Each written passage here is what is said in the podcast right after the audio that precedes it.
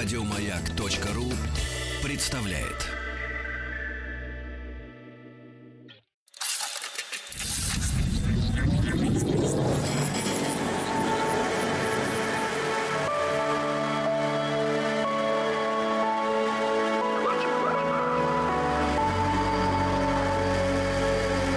Стаховский лайф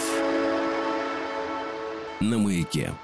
Это «Объект-22», я Евгений Стаховский. Сегодня в этом а, выпуске проекта «Стаховский лайф» очередная попытка объять необъятное, сегодня к историческим событиям, а вот что-нибудь ляжет на память новенькое, а вот что-то вспомнится, а вот что-нибудь когда-нибудь пригодится, но даже если не пригодится, то, в общем, пребывая в состоянии такого любопытства, в общем, можно тешить себя тем, что в мире происходила масса событий до нашего рождения, будет происходить после нашего рождения. В общем, все это как-то, мне кажется, помимо всего прочего, единит нас э, со Вселенной, со всем, что в нее укладывается. Сегодня 3 апреля, мы как-то вот в рамках среды довольно давно уже традиционно пребываем, в общем, не выходим за ее рамки, а там уж какое число выпадет на том, что называется и спасибо. Так что давайте как-то потихонечку смотреть, что происходило 3 апреля в разные. Но вот первое же событие, в общем, вполне примечательное, 1502 год, началась четвертая экспедиция Христофора Колумба.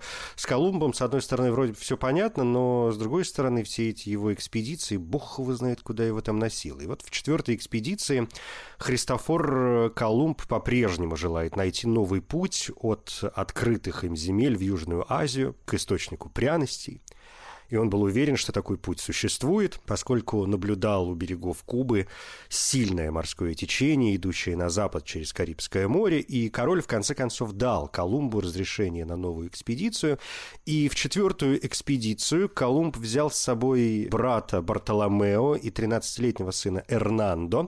Во время четвертого плавания он открыл материк к югу от Кубы, то есть, ну, представляете себе по карте, это берег Центральной Америки, и доказал, что Атлантический океан отделяет от Южного моря, о котором он слышал от индейцев, непреодолимый барьер. И также Колумб первым сообщил об индейских народах, живущих у Южного моря. Ну, в общем, не зря, что называется, сплавал. Четвертая экспедиция, которая стала для него, э, в общем, последней. 12 сентября она закончилась. Братья Колумбы тогда покинули Эспаньолу и сквозь многие бури добрались до Кастилии. И, в общем, дальше история сразу начинает рассказывать уже о последних годах жизни и о смерти Колумба, о том, что вот э, тяжело больного мореплавателя перевезли в Севилью, и он не смог добиться восстановления дарованных ему прав и привилегий, а все деньги истратил на товарищей по путешествиям. И 20 мая 1506 года в Альядолиде Христофор Колумб произнес свои последние слова «В твои руки, Господи, я вручаю мой дух» и скончался в этот же день на 55-м году жизни и был похоронен в Севилье. Как говорят, современники почти не заметили его смерти. Огромное значение открытия Колумба для Испании было признано лишь в середине XVI века, после завоевания Мексики, Перу и государств на севере Анд, когда в Европу оттуда пошли суда с серебром и золотом. Ну да, четвертая экспедиция есть э, четвертая экспедиция. Что еще? 3 апреля, день рождения кофемолки. Кто бы мог подумать, в этот день англичанин Джеймс Каррингтон получил патент на машину, перемалывающую кофейные зерна. Немецкий изобретатель Готлиб Даймлер получил патент на свой первый двигатель в половину лошадиной силы. 1928 рукопись «Алисы в стране чудес» продана американскому покупателю за 15 400 фунтов стерлингов, это 75 260 долларов, ну, по тем деньгам, да, в общем, первой трети 20 века, разумеется. Вообще, это повод, конечно, это повод обратиться к Алисе в стране чудес, не ко всей, безусловно, в ней можно бесконечно разбираться, но это повод вспомнить, что называется, об истоках, откуда вообще все это дело взялось. Это, в общем, вполне известные вещи, но они такие милые, что, знаете, их са- самих можно слушать как э, занимательную сказку. О том, что в пятницу 4 июля 1862 года Чарльз Лютвидж Доджсон и его друг Робинсон Дакворт на лодке поднялись вверх по Темзе в обществе трех дочерей вице-канцлера Оксфордского университета и декана колледжа Крайстчерч Генри Лидделла, 13-летней Лорины Шарлотты, 10-летней Алисы Плезенс и 8-летней Эдит Мэри Лидделл. Этот день, как впоследствии скажет английский поэт Уистон Хью Оден, также памятен в истории литературы, как 4 июля в истории Америки. Прогулка началась от моста Фолли, близ Оксфорда, и завершилась через пять миль в деревне Годстоу, Чаепити. В течение всего пути Доджсон рассказывал скучающим спутницам историю о маленькой девочке Алисе, отправившейся на поиски приключений. Девочкам история понравилась, и Алиса попросила Доджсона записать рассказ для нее. Доджсон начал писать рукопись на следующий день после поездки. Впоследствии он отмечал, что путешествие вниз по кроличьей норе носило импровизационный характер и было, по сути, отчаянной попыткой придумать что-то новое. Впоследствии э, сведения, которыми поделилась сама Алиса Лидл, подвергались сомнению, а она написала «Э, «Я думаю, что история Алисы берет свое начало в тот летний день, когда солнце палило настолько сильно, что мы высадились на поляне, бросив лодку, лишь бы укрыться в тени. Мы расположились под свежим стогом сена, и там вся троица завела старую песню «Расскажи историю», и так началась эта восхитительная сказка». Хельмут Гернсхайм отправил запрос в 1950 году в лондонское метеорологическое ведомство, которое сообщило, что погода близ Оксфорда в тот день была прохладной и довольно влажной. Некий Филипп Стюарт из Оксфордского департамента лесного хозяйства подтвердил, что обсерватория Ратклифа 4 июля зафиксировала дождь, облачность и максимальную температуру в тени, равную 67,9 градуса по Фаренгейту. Не так-то, в общем, и жарко. По мнению Гарднера, указанные сведения свидетельствуют о том, что Кэрол и Алиса спутали эту поездку с какой-то другой, проведенной в солнечные дни, хотя оставляют возможность, что в тот день все же могло быть солнечно и сухо. Гарднер подчеркивает, что характер первых эпизодов чувствуется и в особой разговорной интонации, и в прямых намеках на слова, события, хорошо известные девочкам Лидделл. Он также высказывает предположение, что образ прекрасного сада, в который так стремилась попасть Алиса, основан на том саде, который Кэрролл нередко видел, работая хранителем библиотеки колледжа Крайстчерч из своей маленькой комнатки, и в этом саду часто играли в крокет дети Лидла. Ранее, 17 июня 1862 года, Доджсон в компании своих сестер Фенни и Элизабет, тетушки Лютвидж и девочек также совершали прогулку на другой лодке до Нунхима. В тот день пошел дождь, и все сильно промокли, что стало первоосновой для второй главы «Море слез». Под э, влиянием этой прогулки писатель более подробно разработал сюжет и историю Алисы, а в ноябре Кэрол всерьез занялся рукописью. Чтобы сделать историю более естественной, он исследовал поведение животных, упомянутых в книге. Согласно дневникам Доджсона, весной 1863 года он показал незаконченную рукопись истории своему другу и советчику Джорджу Макдональду, детям которого она очень понравилась. Макдональд и его другой друг Генри Кингсли впоследствии посоветуют издать книгу, и Кэрол включил в рукопись свои собственные зарисовки, но в изданной версии использовал иллюстрации Джона Тейниела. 26 ноября 1864 года Доджсон подарил Алисе Лидл свою работу под названием «Приключения Алисы под землей» с подзаголовком «Рождественский подарок дорогой девочке в память о летнем дне» состоящую всего из четырех глав, который прикрепил фотографию Алисы в семилетнем возрасте. Ряд биографов Льюиса Кэрролла, в том числе Мартин Гарднер, считают, что была и более ранняя версия Алисы, уничтоженная самим Доджсоном. Так, известно, что перед тем, как рукопись вышла в печать, автор увеличил объем произведения с 15,5 тысяч до 27,5 тысяч слов, дополнив сказку эпизодами про чеширского кота и безумное чаепитие. Сам Доджсон заявлял, что успех его работы основан на помощи двух помощниц – феи фантазии и любви к детям. По прошествии времени в 1928 году Алиса Лидл была вынуждена продать рукопись на аукционе Сотбис вот за те самые 15 400 фунтов стерлингов. Книга была куплена американским коллекционером Розенбахом. В 1946-м рукописная сказка снова попадает на аукцион, где оцениваются уже в 100 тысяч долларов. По инициативе сотрудники библиотеки Конгресса Эванса был объявлен сбор пожертвований, фонд для выкупа книги. В 1948 году, когда нужная сумма была собрана, группа американских благотворителей передала ее в дар британской библиотеке в знак признательности за роль британского народа во Второй мировой войне, где она хранится и по сей день. Ну вот э, такая история создания и пересоздания этого произведения. Надо ли ну на всякий случай, ну мало ли, конечно, поясню, что вот здесь появляется имя Чарльза Лютвиджа Доджсона, это настоящее имя Льюиса Кэрролла, английского писателя, математика, философа, диакона и фотографа, который написал там не только «Алису в стране чудес», но еще и «Алису в зазеркалье». А кроме того, у него есть совершенно прекрасная юмористическая поэма под названием «Охота на снарка». Если вы до нее не добирались, это абсурдистское совершенно произведение, то, может быть, вот сегодня прекрасно есть повод э, это сделать.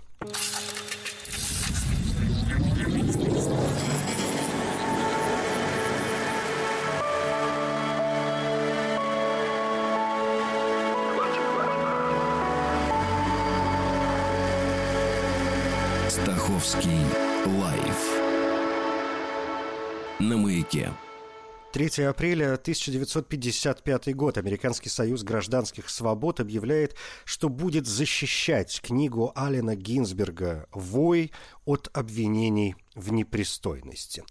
«Вой» или, мне кажется, в русском переводе чаще всего говорят «вопль» слово, да, английское «howl», ну, по-русски все-таки вопль, наверное. Ну, по крайней мере, я встречал чаще всего именно этот вариант перевода, хотя где-то попадался, наверное, его. Ну, в общем, это не, не слишком важно. Это действительно очень значимая поэма для мировой, для американской литературы в частности. Поэма одного из самых известных американских поэтов второй половины 20 века, Алина Гинзберга. И произведение, которое считается самым известным произведением бит поколения, ну, или одним из или, окей, одним из трех, наравне с э, «В дороге» Керуака и «Голым завтраком» Берроуза. Публикация поэмы считается поворотным пунктом в истории современной литературы, днем рождения новой американской поэзии со свободной экспрессией, сексуальным либерализмом и иными ценностями, которые десятилетия спустя станут краеугольным камнем контркультуры Соединенных Штатов Америки. Впервые представленной общественности на знаменитых поэтических чтениях в октябре 1955 года в галерее 6 Поэма завоевала огромный успех, привлекла к начинающему поэту Гинзбергу общественное внимание и отдельной книгой «Вопль» вышел только год спустя в издательстве известного общественного деятеля, бизнесмена и поэта Ферлингетти. Однако весь тираж был арестован полицией. Ферлингетти тоже был арестован. Поэма получила обвинение в непристойности. Состоялся суд, который снял все обвинения с «Вопля» и способствовал популярности произведения, вскоре ставшего классикой американской литературы XX века. Что там происходило, собственно говоря, в этом вопле? Надин Клеменс пишет, что вопль – это смесь автобиографии, апокалиптического видения мира, катарсиса и пророчества. Книга была посвящена близкому другу Гинзберга, Соломону, мученику, олицетворяющему в глазах поэта поколение угнетенных божественных пилигримов, никак не меньше – Поэма адресована культуре, которая, по мнению Гинзберга, погубила множество его друзей. Всего поэма состоит из э, трех частей и сноски. Первая часть э, посвящена страданиям различных личностей, которых Гинзберг называет в первой же строке лучшими умами моего поколения. Писатель говорил, что эти люди со дна общества, к примеру, наркоманы, гомосексуалы и психопаты, по большей части упоминаемые в первой главе «Вопля люди» — это те, кто причислял себя к поколению битников в 50-х и 60-х годах. Они открыто отрицали общество, в котором жили и которое было причиной их страданий, отображение общества в поэме носит негативный окрас, что, опять же, по мнению, например, Патрика Ведекинда весьма характерна для произведений битничества. Гинзберг обвиняет современное ему общество в том, что оно уничтожило его поколение, поколение, которое поэт буквально считал святым, и автор характеризует общество как репрессивную систему, управляемую деньгами и насилием как кусали сыщиков, шеи визжали от удовольствия в полицейских машинах, не повинные ни в каких преступлениях, кроме пьянства и воинствующей педерастии. Часть вторая сконцентрирована вокруг Малоха, хотя и затрагивает уже упомянутых в первой части личностей. Малох – семитское божество, поклонение которому отличалось жертвоприношениями, в вопле воспроизводится в виде жертвы поколения Гинзберга обществу холодной войны. Малохом Гинзберг называет американское общество, в котором, по мнению поэта, доминируют деньги и насилие. Он пишет, что Малох, чья кровь финансовые потоки, Малох, чьи пальцы как десять воинств – Поэт дает кошмарный взгляд на современное общество, аналогичный взгляду Блейка на Лондон. Третья часть целиком сконцентрирована на фигуре Соломона, находившегося в описанное время на лечении в психиатрической клинике – название этого заведения Колумбийский психиатрический институт, но в тексте оно получает более короткое название Рокленд. И в этой главе поэт воспевает мужество и стойкость своего друга. Душа невинная и бессмертная, она не должна умирать непристойно в психушке усиленного режима, пишет автор. Помимо этого, третья часть поэмы является связующим звеном между воплем и супермаркетом в Калифорнии, стихотворением Гинзберга, затрагивающим вопросы идеологии потребления и безумия, царящего в современном обществе. Эта работа аналогично рассматривается в качестве одного из ключевых произведений бит поколения. Ну и сноска, собственно, к воплю, бывшая в оригинале частью поэмы, но э, была вот вынесена э, в отдельную какую-то часть. И в этой части Гинзберг дает свою интерпретацию четверостишая Блейка из стихотворения «Странствие». Все перехожие бежать, дрожа в смятении, как листва и шаром плоская земля крутится в вихре естества – Гинзберг говорил, я вспоминал архетипический ритм «Свят, свят, свят», рыдая в автобусе на Керни-стрит и занес эм, большую часть всего в записную книжку как раз там. Я назвал это «сноской к воплю», поскольку это была очередная вариация на тему формы из части второй. Вопль был написан Гинзбергом под влиянием э, идеи о том, что первая мысль – лучшая мысль, и эта методика частично навеяна идеями о спонтанной или импровизационной прозе Керуака, считавшего, что процесс письма не должен быть полностью осознаваемым действием, а должен быть движим исключительно потоком впечатлений от происходящего вокруг – и сам Гинзберг называл свой стиль потоком сознания, а критики сходятся во мнении, что стилистический вопль все-таки наиболее близок к, к верлибру. Ну, собственно говоря, почему бы и нет. Конечно, свободный стих – здесь, ну, прям, что называется, из э, всех щелей. Ну и впервые Ален Гинзберг представил слушателям «Вопль» в ходе чтения в галерее 6 в районе Сан-Франциско под названием «Норд-Бич» 7 октября 1955 года. Знаменитое мероприятие, которое собрало около 150 э, человек. Точно восстановить события представляется затруднительным. Есть несколько версий, в том есть версия Керуака, которая представлена в «Бродягах», Дхармы. 29-летний э, Гинзберг на тот момент практически не публиковался и никогда раньше не принимал участие в поэтических э, чтениях, и «Вопль» был написанным всего несколько недель назад, поэтому никто еще не слышал текста произведения и не читал его. Выступая, Гинзберг буквально пел строки поэмы как еврейский кантор, мельком поглядывая в текст и произнося каждую новую строку на едином дыхании. Присутствовавшие в галерее гости остолбенели, а Керуак в ритм выступающему поэту начал кричать «Давай, давай, гоу, гоу!» И по окончании чтения только первой части поэмы, а остальное еще не было написано, а, Рексрот был в слезах, Гинзберг получил удачный старт для своей будущей поэтической карьеры, и он ушел со сцены под громкие аплодисменты, и шесть месяцев спустя в своем дневнике Гинзберг написал «Я величайший американский поэт». Но, правда, потом он добавил, пусть Джек, ну, в смысле Керуак, будет величайшим.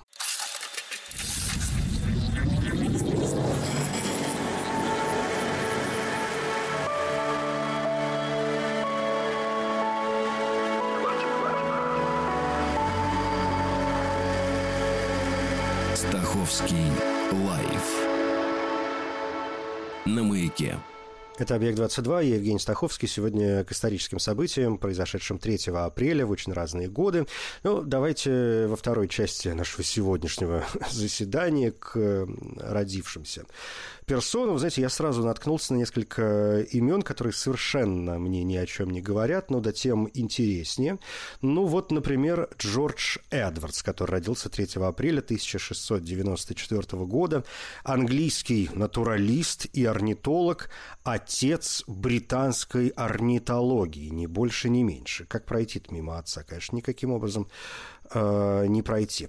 И вот Джордж Эдвардс родился в Стратфорде, это Эссекс, после семи лет обучения у лондонского купца до 1716 года. Он объехал весь европейский континент, изучая естествознание, и стал известен благодаря своим иллюстрациям животных, в частности птиц. Он научился технике травления у ученого-натуралиста Марка Кейтсби.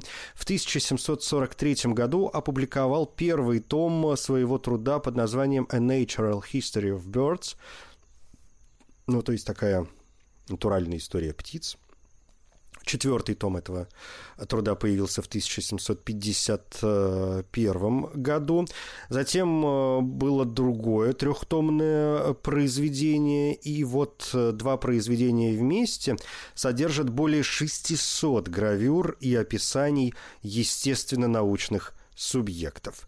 Линней часто брал за основу первоначальные описания Эдвардса для научного наименования многочисленных видов птиц, и за свой труд A Natural History of Birds в 1750 году Джордж Эдвардс был отмечен Королевским обществом медалью Копли. Это старейшая и наиболее престижная награда Лондонского королевского общества, старейшая из присуждаемых в мире в настоящее время научных э, наград. Присуждается она ежегодно за выдающиеся достижения в научных исследованиях. Ну, в общем, серьезнейшая награда, вот обладателем которой э, стал и Джордж Эдвардс. Следующее имя – это это 1778 год. Пьер Фидель Бретонно, французский врач-эпидемиолог. Эм, он происходил из медицинской династии – с детских лет помогал своему э, отцу, который тоже был врачом, учился у своего дяди, который был э, кюре в деревне Шенонсо. В 1799 году хозяйка Шенонсо Луиза Мари Мадлен Фонтен, известная своей дружбой с Жан-Жаком Руссо и тем, что ее внучка стала писательницей Жорж Санд, оплатила Бретонно курс обучения медицине в Париже. Вернувшись в Шансоно, он работал там врачом на протяжении 15 лет, а в 1803-7 годах исполнял заодно и обязанности мэра. В 1815-м Бреттано защитил диссертацию и был назначен директором больницы в Туре, э, в настоящее время названной его именем, и э, занимал этот пост до 1838 года года. Хотя вот я, мне кажется, неправильно произнес, не Туре, наверное, все-таки город Тур, да, то есть он в Туре э, занимал должность директора больницы, ну, Тур ведь все-таки город во Франции, на реке Луара, вместе слияния ее с рекой Шер, административный центр департамента Эндр и Луара. Э, ну да тем не менее, пойдемте дальше. Несмотря на скромность занимаемых э, должностей, Бретано внес выдающийся вклад в современную ему медицину. Во время эпидемии брюшного тифа в 1816-19 годах он производил патологоанатомическое исследование и обнаружил изменения на слизистой оболочке кишечника. В ходе другой эпидемии 18-21 годов Бретано дал первое доскональное клиническое описание дифтерии и предложил само название – дифтерит. С именем Бретано связано также введение в широкую хирургическую практику трахеотомии, изредка применявшейся до него, но именно Бретано и его непосредственным учеником Арманом Труссо, проработанный детально. Но э, трахеостомия, вы знаете, это хирургическая операция, образование временного или стойкого соустья полости трахеи с окружающей средой, когда вот в трахею вводятся э, конюли или подшиваются стенки трахеи кожи, и в результате обеспечивается поступление воздуха в дыхательные пути. Ну, в общем, выдающийся, конечно, человек, чего уж тут греха таить. Ну, или вот еще одно имя, которое ни о чем мне до сегодняшнего дня не говорило, это имя уже отечественное.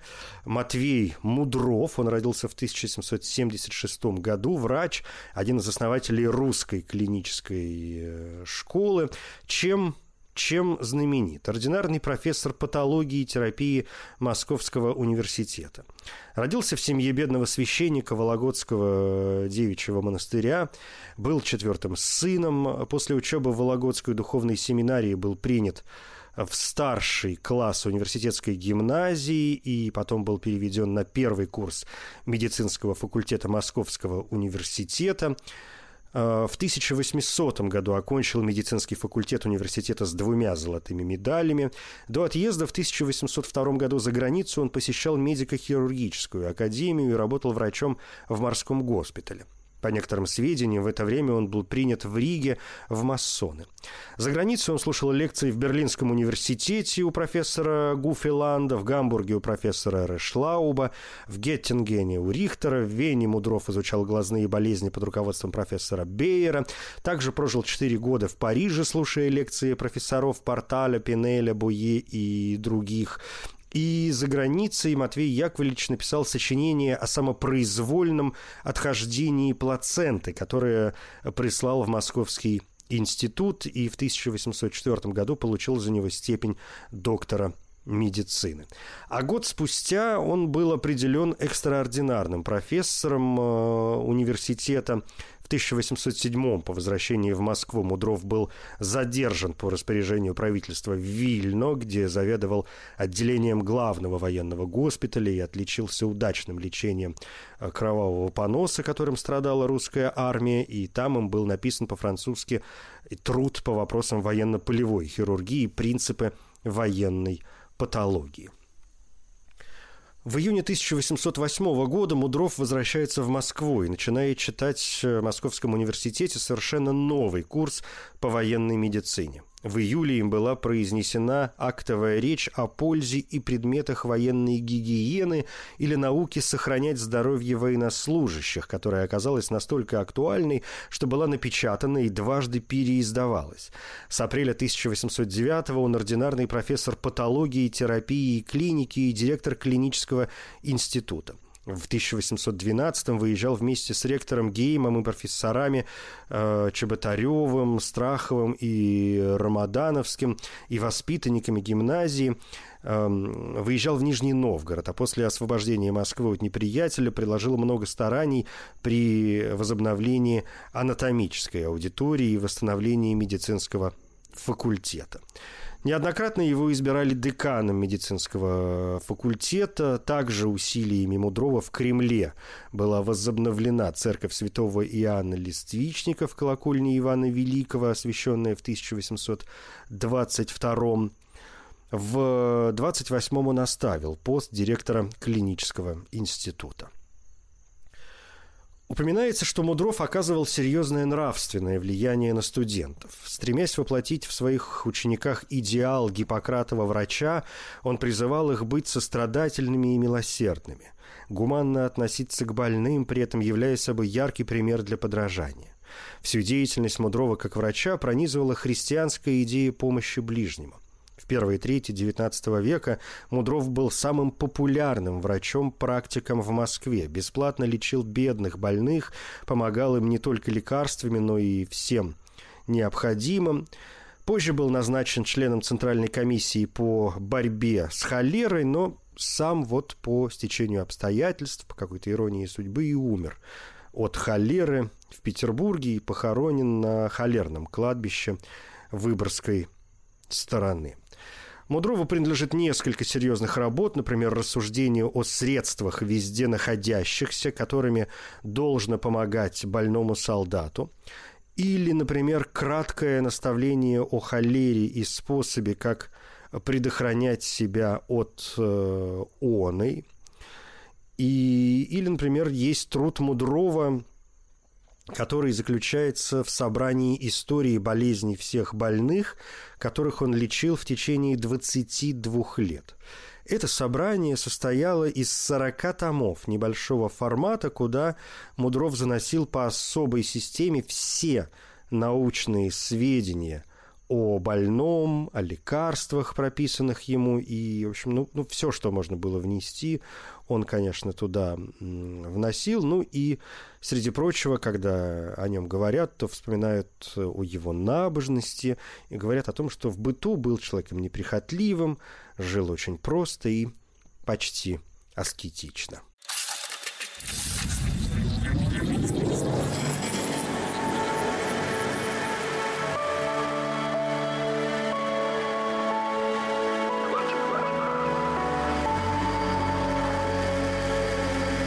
Московский лайф на маяке. Раз уже заговорили о медицине, давайте под занавес сегодня вспомним еще одно медицинское, в общем, имя. 3 апреля 1873 года родился Ян Янский, чешский врач, предложивший современную классификацию групп крови. Но э, Ян Янский действительно был чешским неврологом и вообще-то психиатром.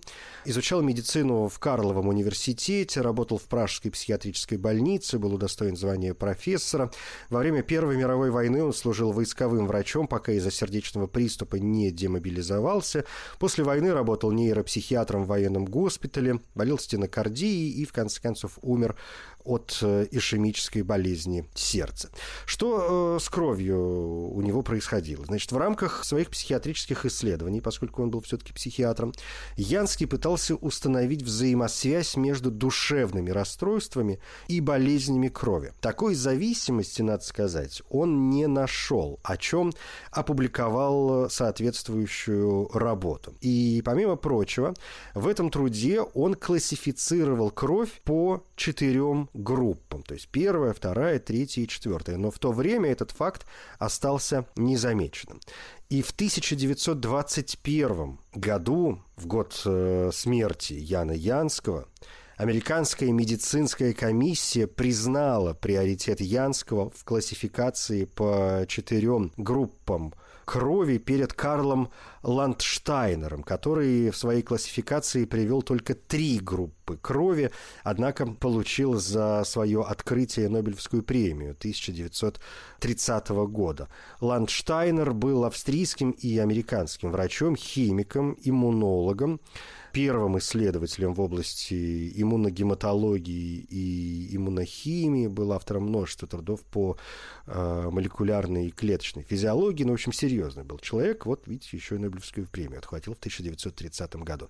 Но, тем не менее, все-таки приоритет э, был признан Заянским, и именно его классификация используется и в настоящее время. Помимо Янского, четыре группы крови выделял Уильям Лоренцо Мосс, однако обозначил первую и четвертую группы противоположной системе чешского серолога, что приводило к ошибкам при переливании крови, пока стандартным не стало обозначение с использованием символов А, Б и 0. Ну, вот э, такая заслуга, в общем, серьезного чешского врача, невролога и психиатра Яна Янского. Заслуга изобретение, если хотите, коим мы и пользуемся по сегодняшний день. Все, пожалуй, на этом. Это «Объект-22». Я Евгений Стаховский. Спасибо. Еще больше подкастов на радиомаяк.ру